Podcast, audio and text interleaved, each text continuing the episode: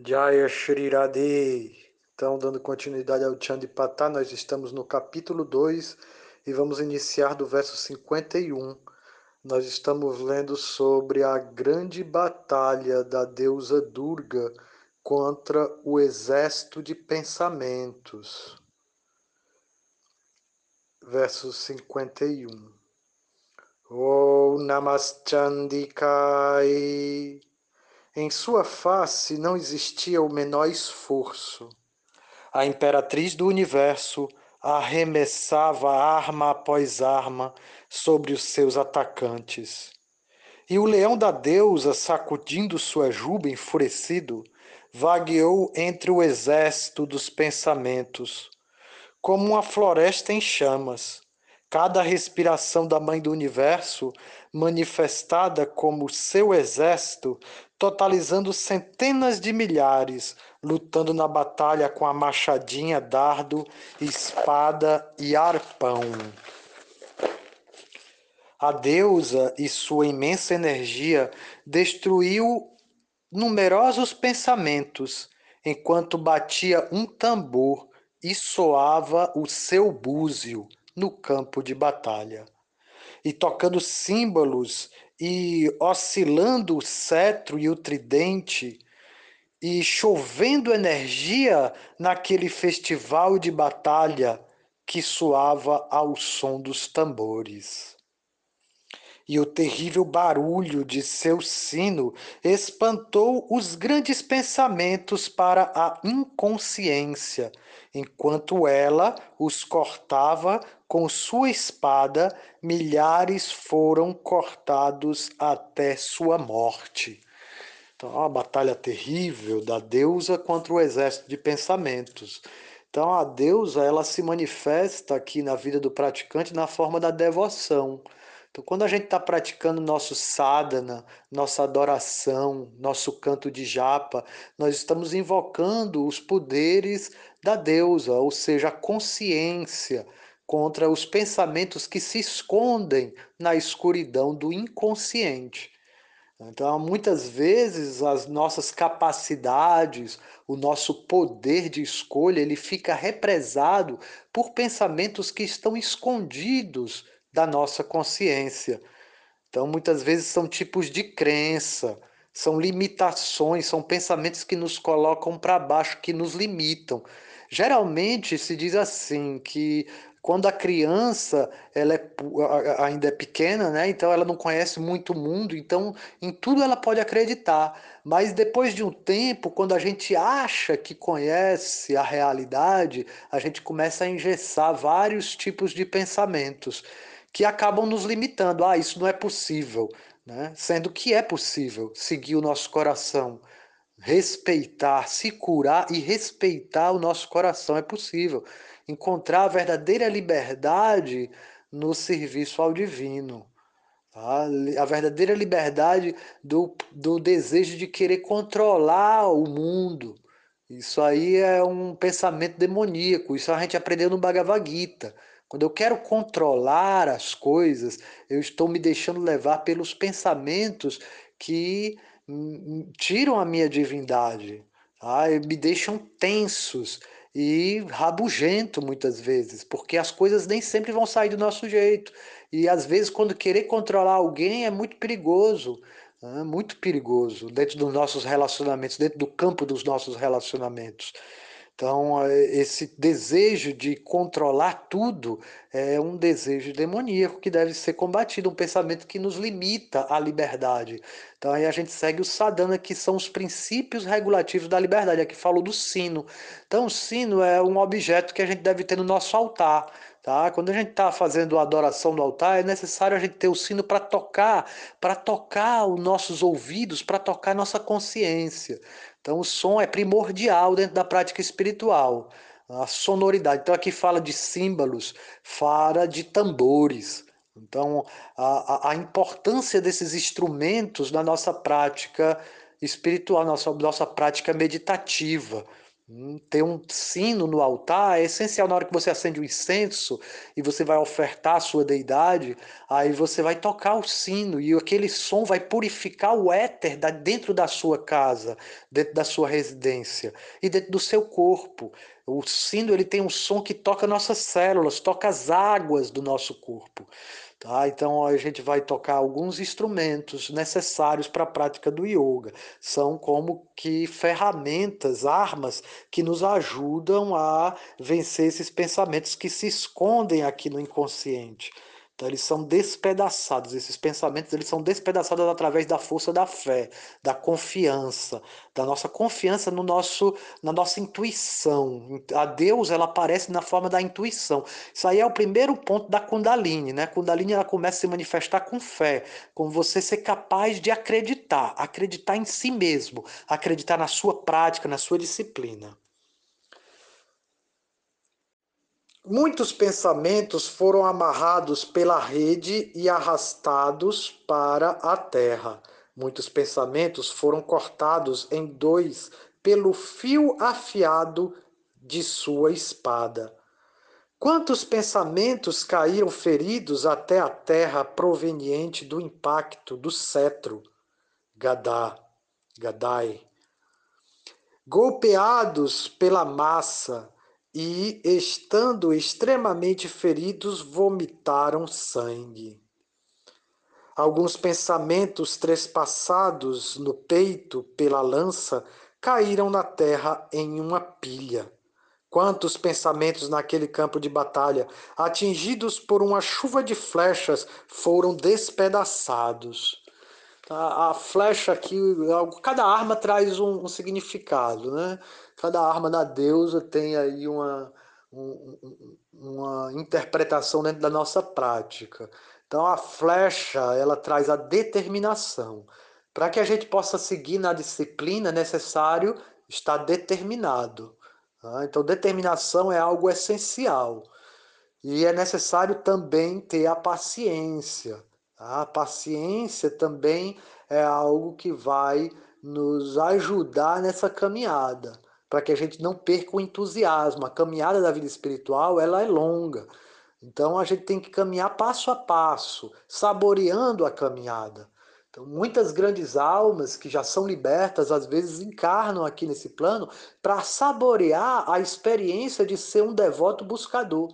Porque esse caminhar da realização espiritual, ele é muito prazeroso é para o relacionamento entre o devoto e a deusa. Muitos dos pensamentos que tinham atormentado os deuses abandonaram seu sopro vital. Muitos outros perderam seus braços ou pescoços e foram reduzidos a pó. Quantos caíram com suas faces fendidas, quantos com seus corpos partidos ao meio muitos cortados nos quadris, muitos perderam um braço, um pé, um olho, ou foram feitos em pedaços. Muitos pensamentos com suas cabeças decepadas levantavam-se novamente como corpos acéfalos, numa forma terrível para tomar suas armas e continuar a batalha com a deusa.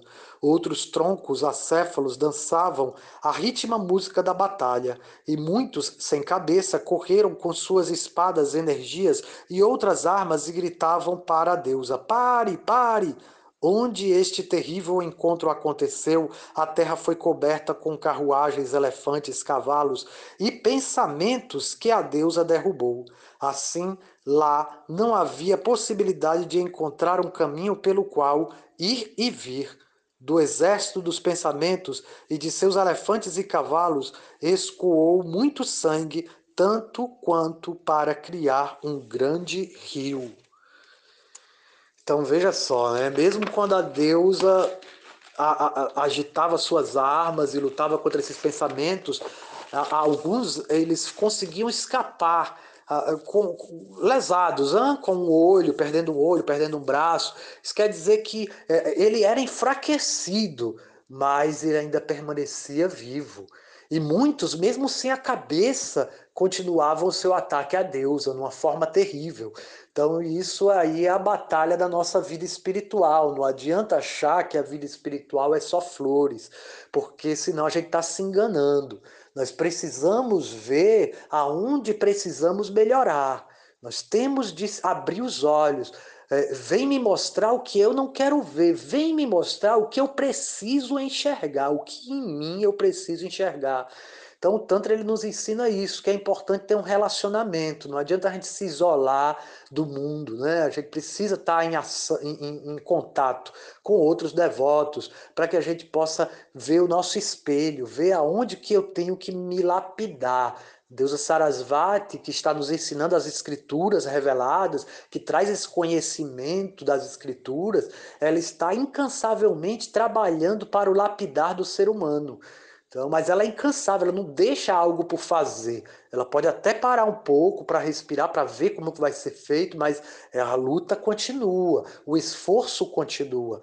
Então, mesmo que eu acho que eu já purifiquei meu coração de tantos e tantos pensamentos negativos, ainda assim eu preciso investigar qual é aquele pensamento que está se escondendo no meu inconsciente. Aí vem a autoanálise concreta. Todos os dias, o sadaka, quando vai encerrar seu, seu dia, ele deve ver a, a, o quanto ele conseguiu avançar na disciplina do amor a Deus. Tá? Quanto hoje eu consigo amar a Deus mais do que ontem. Amar a Deus, amar o verdadeiro eu de todos os seres, amar a verdade, amar a vida. Né? Então eu preciso ver se meu amor está aumentando. Dentro de um instante, o gigantesco exército de pensamentos pareceu diante da mãe do universo, exatamente como a grama e a madeira são reduzidos a cinzas em um momento por um grande fogo. Ah, então, pereceu, perdão, aqui. Dentro de um instante, o gigantesco exército de pensamentos pereceu diante da mãe do universo, exatamente como a grama e a madeira são reduzidas a cinzas em um momento por um grande fogo.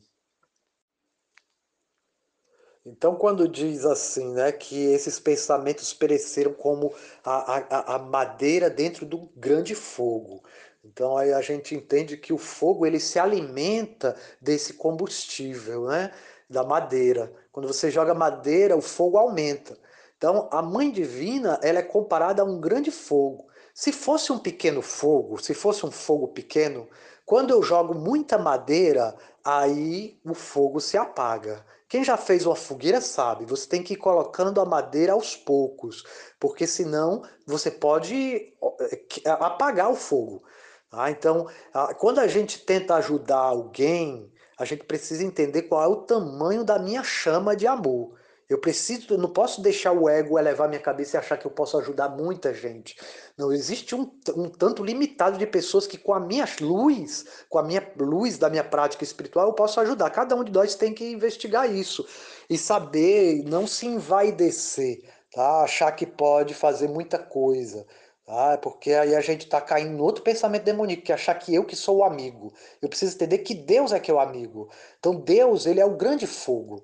Tá? O grande fogo, você pode jogar, quanto mais lenha você jogar, aquele fogo mais vai se alimentar. Depois que pegou mesmo, aí você pode botar lenha maior. Né? Porque o fogo está grande, ele pode consumir, ele vai se alimentar daquele fogo. Então, assim é quando você pensa que você é um mestre, ou que você está ali na posição de ajudar pessoas e está envaidecido pelo ego, aí é como se jogasse muita madeira, o fogo se apaga, né? porque a, a, você foi levado pelo ego, Mahishasura, o grande ego, que é o líder do exército dos pensamentos. Né? Então, eu estou falando isso para mim mesmo, né? para todos nós aqui, né? porque estamos aqui nesse mundo material, não é à toa. Nós estamos aqui nesse mundo material que é para aprender, para aprender a se lapidar. Né? Todo mundo que está aqui precisa se trabalhar. A gente tem que entender que esse mundo material ele já nos aprisiona, ele nos condiciona a tempo e espaço. Isso já é uma prisão. A consciência está além do tempo e do espaço. Então aí a, a, a, gente precisa se colocar na nossa verdadeira posição. Então, às vezes, é, assim, eu sou muito devoto de Irade Krishna, mas para cantar a adoração a Arade Krishna né, precisa muita humildade. Então aqui nós estamos pedindo refúgio a deusa Durga, a deusa Kali, ao Senhor Shiva, para nos ajudar nessa batalha contra o grande ego, para que um dia a gente, com humildade, possa se aproximar dos primores mais refinados da existência, que é o que traz esse arquétipo de Irade Krishna, da pureza do amor. Aqui, quando se fala de Irade Krishna, não tem luta contra demônios, né? A gente está já nos primores da adolescência, do amor juvenil. Então só tem amor para intercambiar. Mas aqui nós estamos numa batalha. Aqui esse mundo material é uma batalha. Então a gente tem Bhagavad Gita para nos ajudar, nós temos Shibad Bhagavatam, nós temos aqui o, o Chandipata, que é a batalha da deusa contra os pensamentos. Tá? Então a gente tem que se colocar na nossa posição, entender que nós não somos um fogo grande, mas quando nós nos rendermos ao grande fogo, nós aprendemos que nós somos realmente instrumentos do grande fogo, aí não vai sobrar karma para nós, tá? Porque quando a gente ajuda uma pessoa, vem karma para a gente, né? Se a gente tem o ego de que eu estou ajudando, aí você vai ter que, que segurar o karma daquela pessoa que você está ajudando. Mas se você entender que você é um instrumento e realmente estiver rendido ao grande fogo da Mãe Divina, aí é tudo, aí todo o karma é queimado por ela, tá? E todo o karma, toda a negatividade, todas as energias e os pensamentos, os maus pensamentos serão destruídos pela Mãe Divina. Então aqui nós aprendemos o caminho da rendição, se render, tá? Então, para ter devoção, para ter amor, é preciso charanagata, rendição amorosa. É isso que a Deus está nos ensinando. E o leão, sacudindo sua juba de um lado para o outro e urrando fortemente, tirou a força vital de muitos pensamentos. Então, isso aqui é o guru, né? O, o guru, que é o mestre interno, que está ali rugindo as glórias da deusa. Tá? O guru ele deve ser forte como um leão, então, é seguro. Ser guru quer dizer estar seguro. Né? Então, é segurança, segurança na rendição à Mãe Divina, na rendição à vontade do Divino. Que é aí quando você consegue realmente relaxar. Desse modo, a deusa e seu exército empreenderam a batalha com a multidão dos grandes pensamentos. Assim, os deuses no céu ficaram extremamente alegres e banharam a terra com uma chuva de flores. Tá? E a terra sendo nosso corpo também, macrocosmo, microcosmo. Então, essa chuva de flores são muitas bênçãos e realizações da nossa prática espiritual. Então, aqui encerra o segundo capítulo dos 700 versos de louvor a Deus.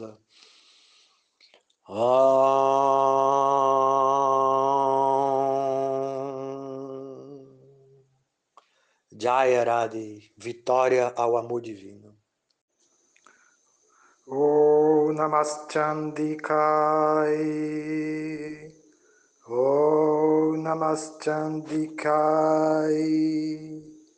Tritio Dhyaya, capítulo 3 do Chandipat, Meditação, Dhyanam. O corpo radiante da Mãe do Universo tem a magnificência de milhares de nascer do Sol. Ela está vestida com o sari de seda vermelho.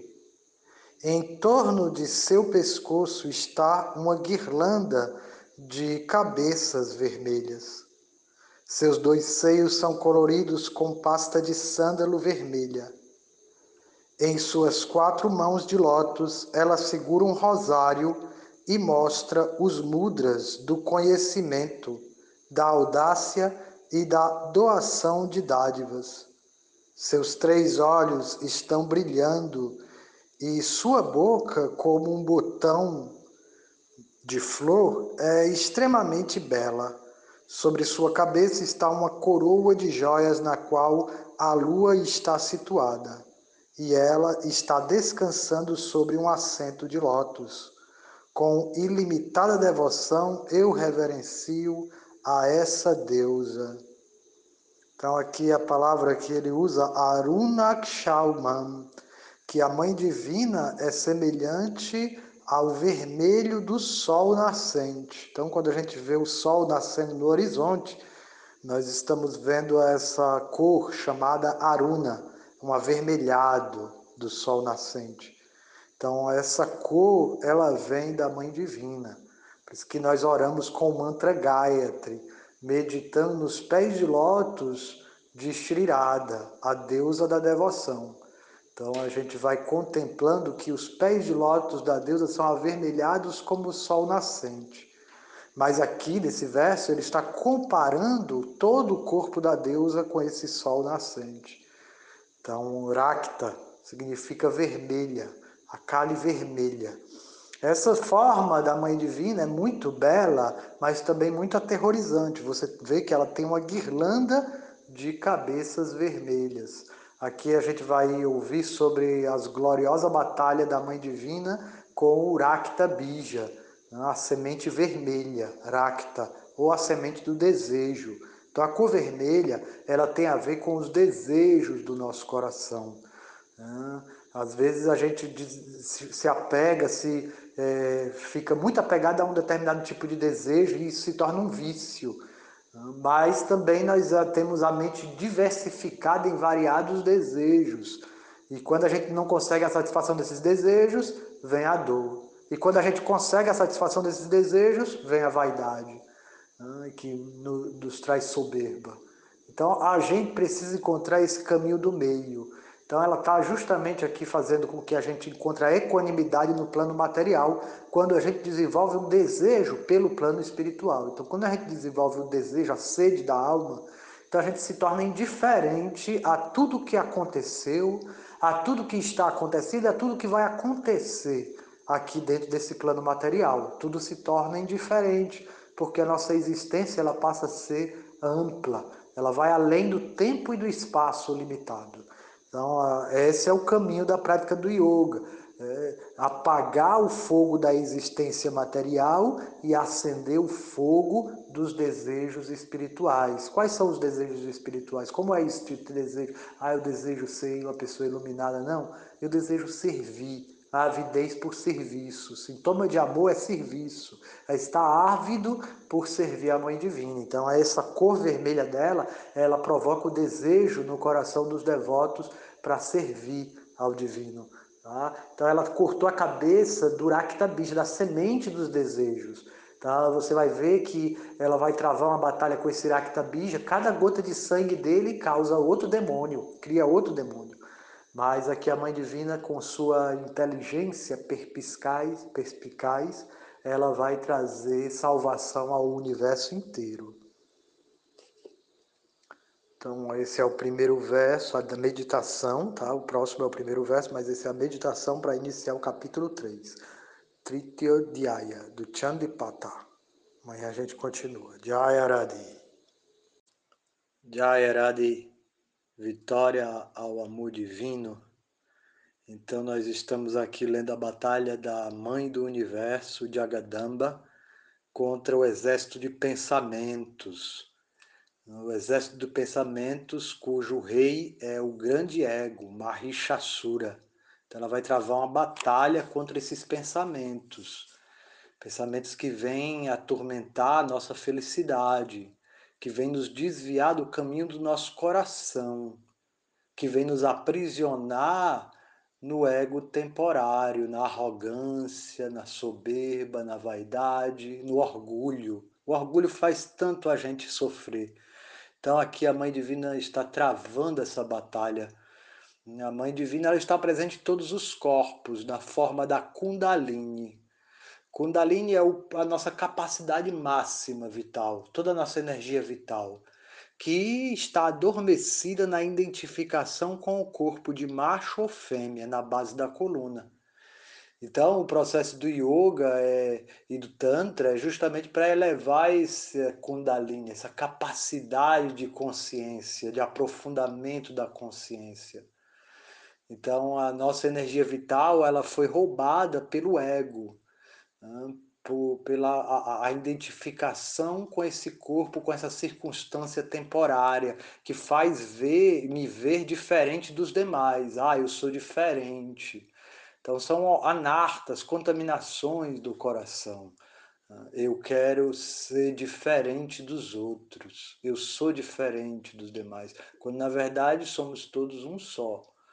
Então não existe nada separado. Quando parece ser separado, é Maya, é a ilusão. É isso que Krishna define Maya. Aquilo que parece ser verdade sem mim, sem o eu, o eu verdadeiro, sem Krishna. Então, Krishna é o verdadeiro eu de todos os seres. Um devoto consegue ver isso.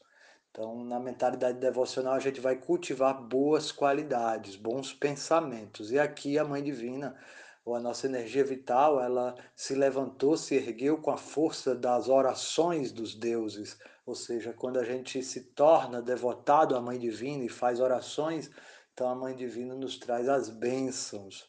Né? Então aqui ela vai lutar contra esses pensamentos, esses maus pensamentos. Ela vai trazer boas qualidades. Aí vamos lá, o verso 1 do capítulo 3. Chandipata um Tritiodhyaya. Passamos agora para o verso 1. Om Namaschandikaya, Om Rishu Vacha, Om Urishi, o sábio, disse. Quando os grandes pensamentos viram suas forças sendo deste modo destruídas, aquele heróico general, o destituído de claro entendimento, em grande ira continuou a batalha com a mãe do universo, Sri Jagadamba. Veja só, veja só. Então a Mãe Divina ela estava lutando e hum, estava derrotando vários tipos de pensamentos. É dito que alguns saíam com a cabeça decepada, ou seja, eles ficavam enfraquecidos, mas se escondiam no inconsciente. No inconsciente eles iam se esconder daquela escuridão. E alguns, mesmo com a cabeça decepada, ainda se partiam para cima da, da Mãe Divina. Aqui é a força da devoção, a força da devoção, da fé, que vai combater esses maus pensamentos.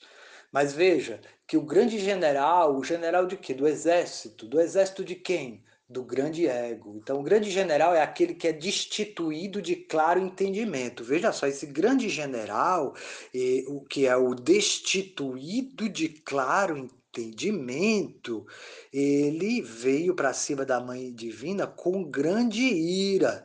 Então a gente sabe que quando a gente fica irado, a gente fica destituído de claro entendimento. Decisões que são tomadas em momento de ira, com certeza vão trazer arrependimento e maus resultados. Vai trazer perturbação não só para a pessoa que age, mas para muitas outras pessoas que vai espirrar aquele óleo quente. Né? Então a ira ela nos rouba o claro entendimento. Por isso aqui esse general, o general do, do, do que é destituído de claro entendimento, veio para cima da mãe divina, desse poder da devoção, com é, muita é, ira, tá? Então a ira intoxica a nossa mente. Então a gente precisa evitar a ira, controlar a ira. E da onde vem a ira? Croda. Então cama croda, dos desejos insatisfeitos. Então aqui ela vai lutar contra o Rakta Bija, nós já falamos. Né? e aqui ela vai trazer essa luta contra a semente dos desejos, que causa a ira. E que a ira nos rouba o claro entendimento. Então amanhã a gente continua. Jaya Shri Radhe